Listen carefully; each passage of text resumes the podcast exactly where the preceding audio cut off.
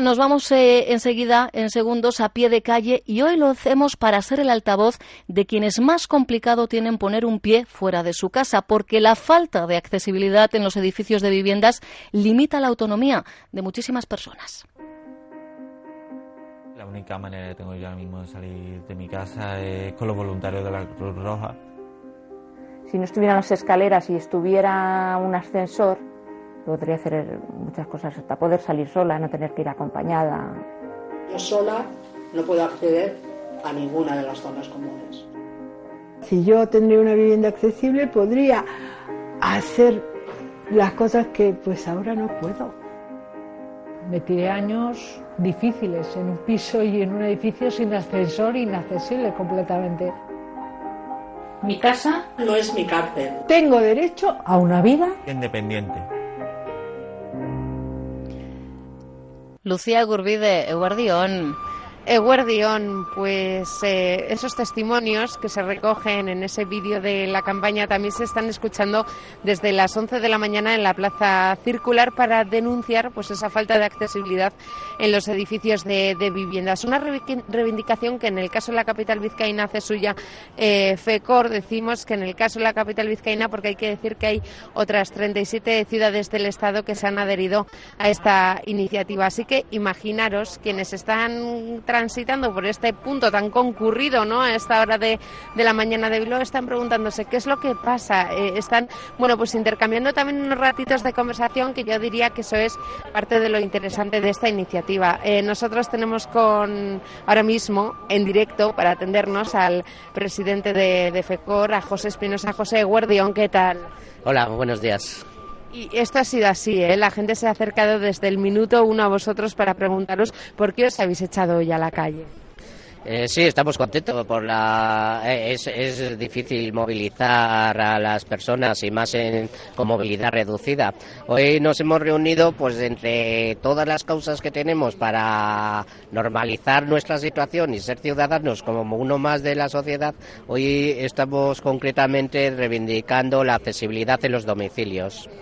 Eh, el tema es que hay cantidad de personas que están encerradas en sus hogares sin poder salir por las escaleras porque no tienen medios de accesibilidad como, unos, como un ascensor. Em, puede ser que más del 30% de las viviendas de Euskadi no tenga eh, ascensor. Es un dato que yo me he encontrado buceando en Internet, ¿no? investigando un poquito sobre este tema. ¿Os cuadra la cifra? Sí, sí, perfectamente. Incluso puede quedarse hasta pequeña.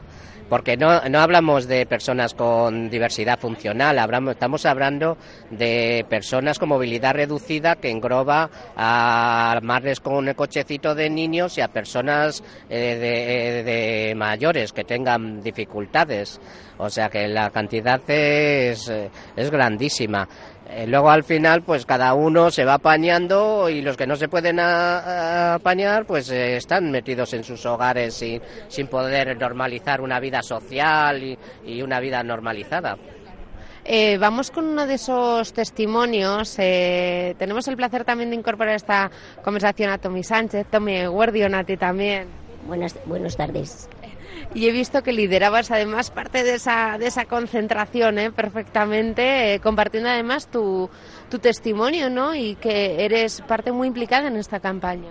Pues sí, porque el problema que tenemos que no, que no podemos salir de casa libremente porque tenemos unas escaleras que nos lo impiden una y todas esas barreras queremos saber si de alguna manera el gobierno nos apoya porque el problema yo por, por una enfermedad, pero hay gente mayor que tampoco puede salir. Y en realidad pues ese es el problema que tenemos. A ver si podemos solucionarlo de alguna manera.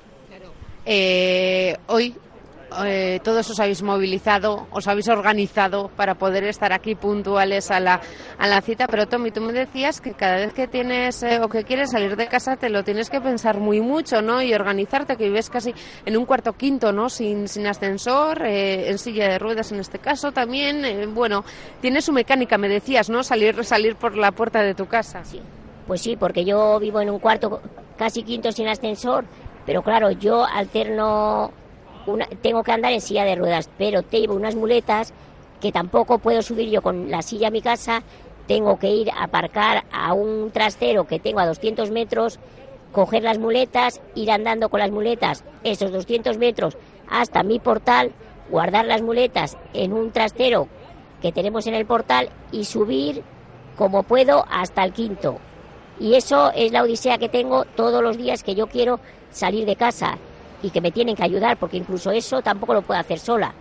Entonces salgo lo justo, pues cuando tienes que ir a un médico, un día como hoy, que gracias a Dios que nos ha hecho bueno, porque si llega a, hacer, eh, a llover, pues es que nosotros, aunque nos queramos concentrar, no podemos. Entonces muchas veces tampoco llamas la atención todo lo que quieres, porque no, no, no podemos recibir el apoyo que necesitamos.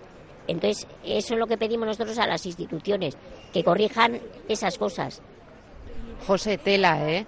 Tela lo que está describiendo. Sí, sí, sí. A ver, que todos al final lo hemos pasado. O sea, yo me tuve que cambiar de domicilio también. Eh, en un momento dado, mi, mi discapacidad es de congénita, de nacimiento, y cuando era pequeño, pues podían conmigo, pero cuando ya de adulto, al final tuvimos que buscar una solución. Tuvimos que cambiar de domicilio y cada uno, pues esto. Eh, a ver, eh, personas que la problemática de movilidad reducida le sobreviene ya de adulto con, eh, y ya con y que tienen pocos recursos, pues es la problemática que no pueden hay gente que no puede cambiarse de piso ni ni comprar otro un sitio adaptado una luego las ayudas no, nunca superan el 10% de del coste que puede tener el arreglo de, accesibilidad. Eh, a ver, la ley de propiedad horizontal, pues eh, mm, se cambia, va cambiando, ¿no? Y, y a día de hoy pues eh, tiene alguna ventaja que no había tenido antes, ¿no? No se necesita, por ejemplo, la mayoría absoluta de la comunidad, pero sin embargo... Abrimos debate, que Tommy quiere hacer una, una aportación. Pero prácticamente eso es un engaño, José, porque en una comunidad como la mía, que somos 14 vecinos, si solamente quieren tres, yo ya me quedo fuera de combate. Entonces, eso es para mí una ley trampa, porque claro, ellos se van a agarrar a esa ley y ya me lo dijo a mí un abogado, que si llegara, se llegara a cabo hacer la obra porque al final la gente cediera, ellos pagarían una parte, pero la mayoría de la parte la tendría que pagar yo. ¿De dónde la vas a pagar tú? Con las pensiones que cobramos nosotros. Claro, lo que me comentaba Tommy también es que si fuese obligatorio por ley, como es el caso de las inspecciones técnicas de, edificios, pues que igual la cosa cambiaba, cambiaba un poquito. Ella me dejaba también a mí esta reflexión. No, el tema es que, a ver, donde está hecha la ley está hecha la trampa.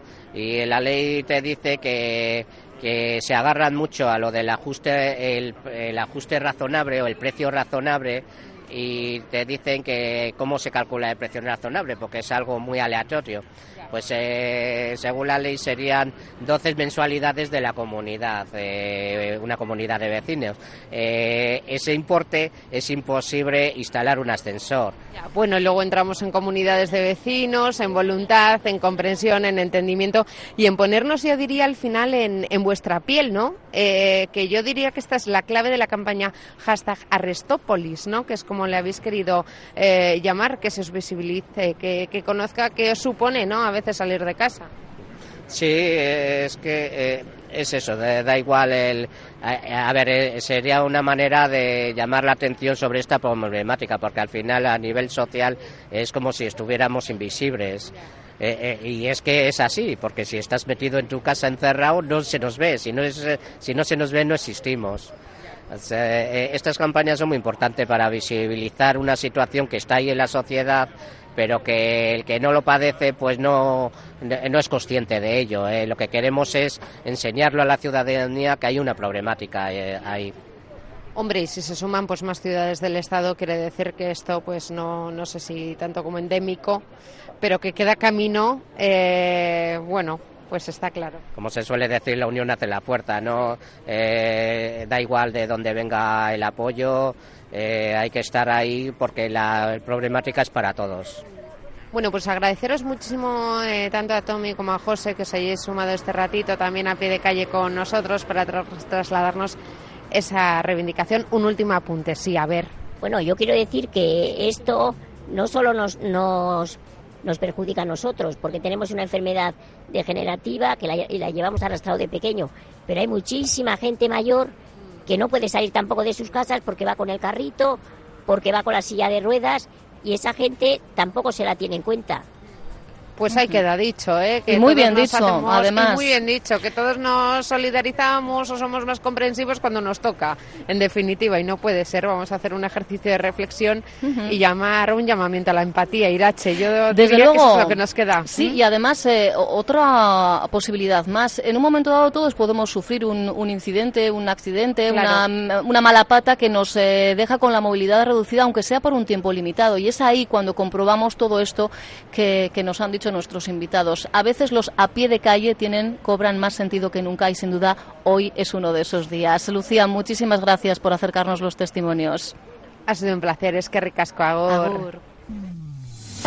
Onda Vasca, la radio que cuenta.